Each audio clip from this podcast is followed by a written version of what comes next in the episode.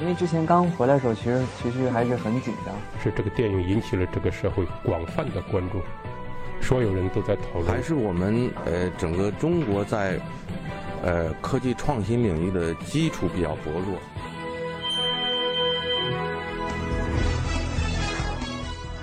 影响有影响力的人，中国新闻周刊。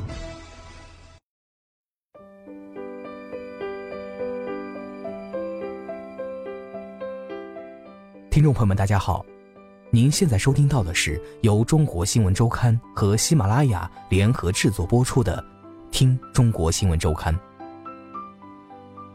本期稿件选自《中国新闻周刊》杂志，温天一、大鹏，笑声是刚需。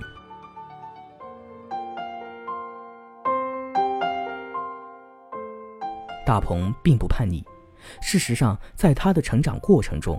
他几乎是那种头戴光环的别人家的孩子，班干部，成绩好，看起来老实又规矩，但这并不妨碍他拥有着自己海阔天空的梦想。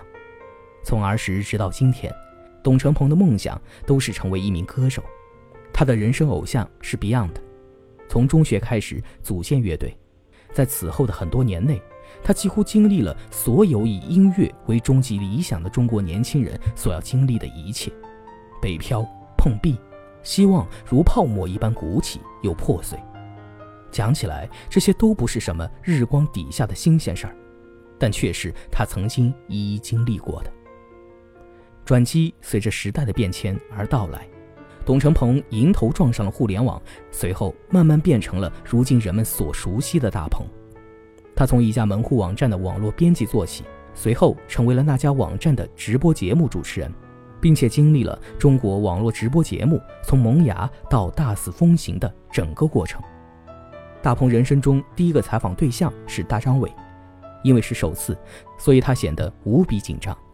目睹全程的主编后来和他说：“你那个囧样还挺好笑的。”那几乎是大鹏第一次意识到所谓的喜剧的意义。后来他半调侃地回忆说：“几乎所有的喜剧，大家会笑。”都是因为看到里面的人比自己更惨。但换一种更加严肃认真的说法，大鹏真正从事喜剧的理由，是我需要一些具体的方式方法，简单粗暴直接的让大家知道有我这么一个人存在。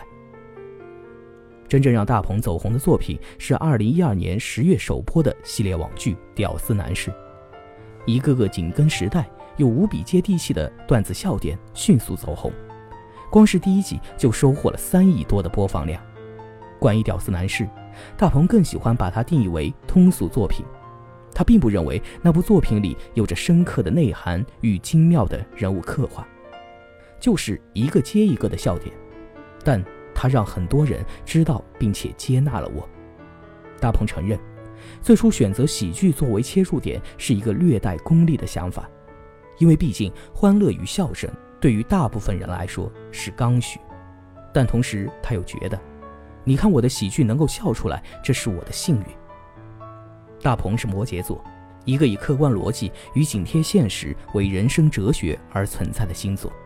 他极少解释，从不抱怨，并且杜绝哪怕一丝不切合实际的幻想。曾经有一段时间，大鹏每天都会在自己的公众微信账号上发一段语音给听众。微信的设置是语音最多可以表达一分钟，而他恰好会在第六十秒落下最后一个字眼。有朋友纳闷他究竟是怎么做到的，大鹏的回答是：很简单，因为每天晚上我都会练习很多遍，而每多说一遍，对时间的掌握就更精准一些。这里面并不存在什么巧合或者秘诀。预先精心的设计与充分的准备是他创作一切作品的基础。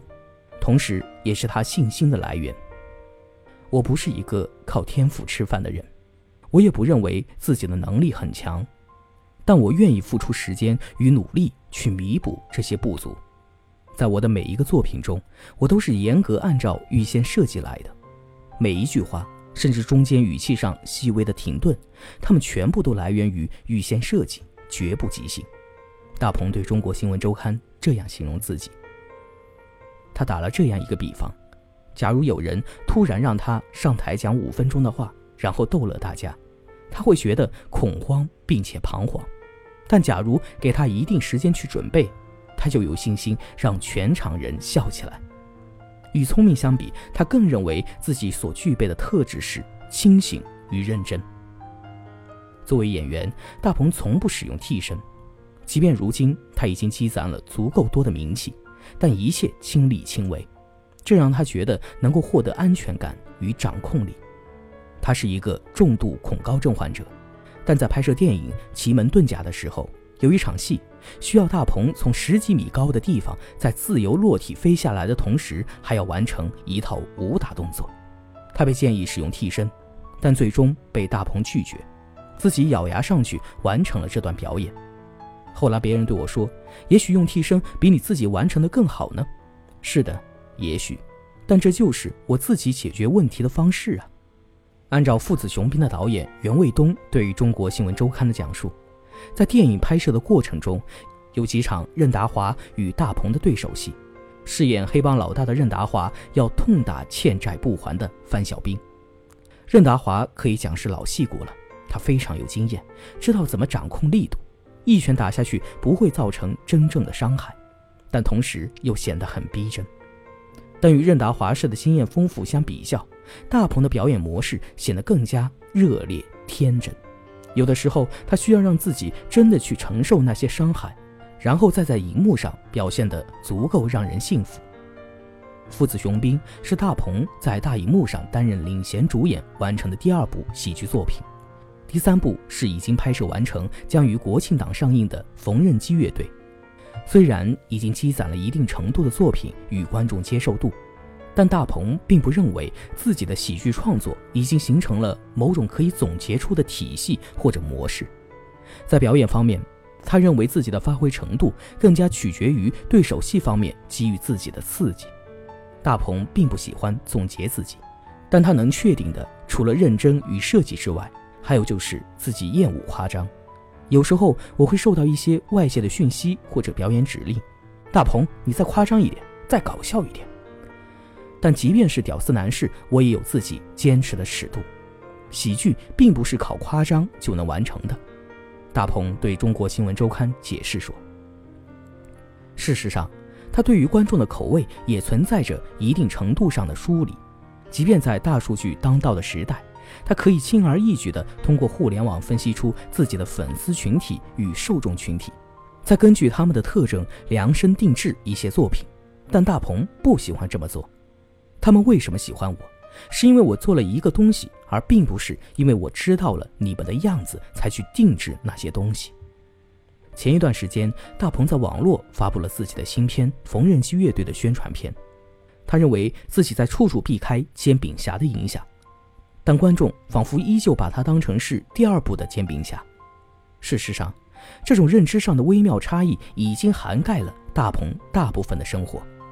有时候参加节目或者面对公众的时候，我戴上眼镜，准备好表情，好像自己正在扮演着一个叫做大鹏的人。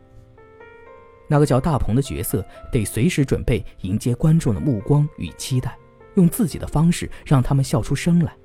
而董成鹏与之相比，则内敛严肃得多。他依然保留着少年时代写满歌词与曲谱的笔记本，在心里默念着那从未实现的音乐理想。并且执拗地投射到电影中，因为喜剧，大家接纳了我，但同时似乎也阶段性地定型了我。大鹏说，他把这定义为幸运，但语气中也略带一点酸涩。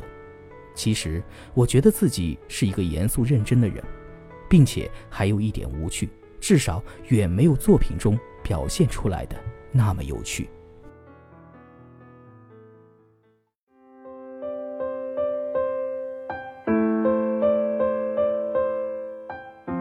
以上便是本期节目的全部内容，感谢您的收听，欢迎大家在喜马拉雅中订阅《中国新闻周刊》杂志，每周我们一起听周刊。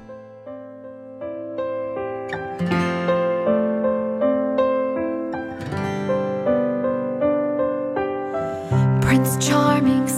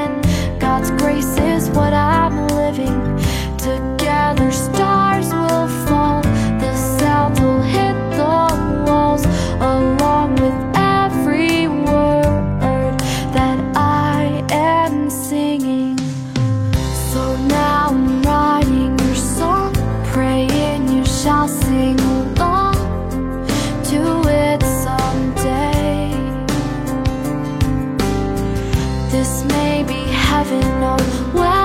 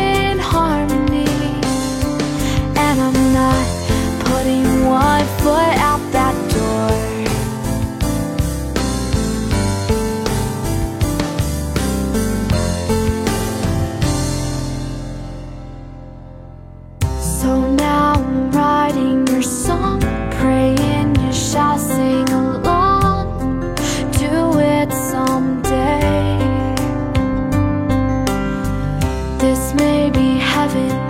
Well or Lord as far as I can tell. I'm in harmony and the ocean side is what I'm searching for.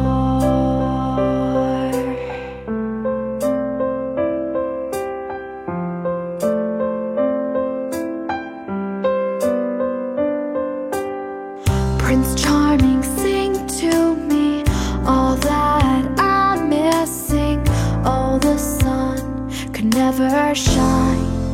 as bright as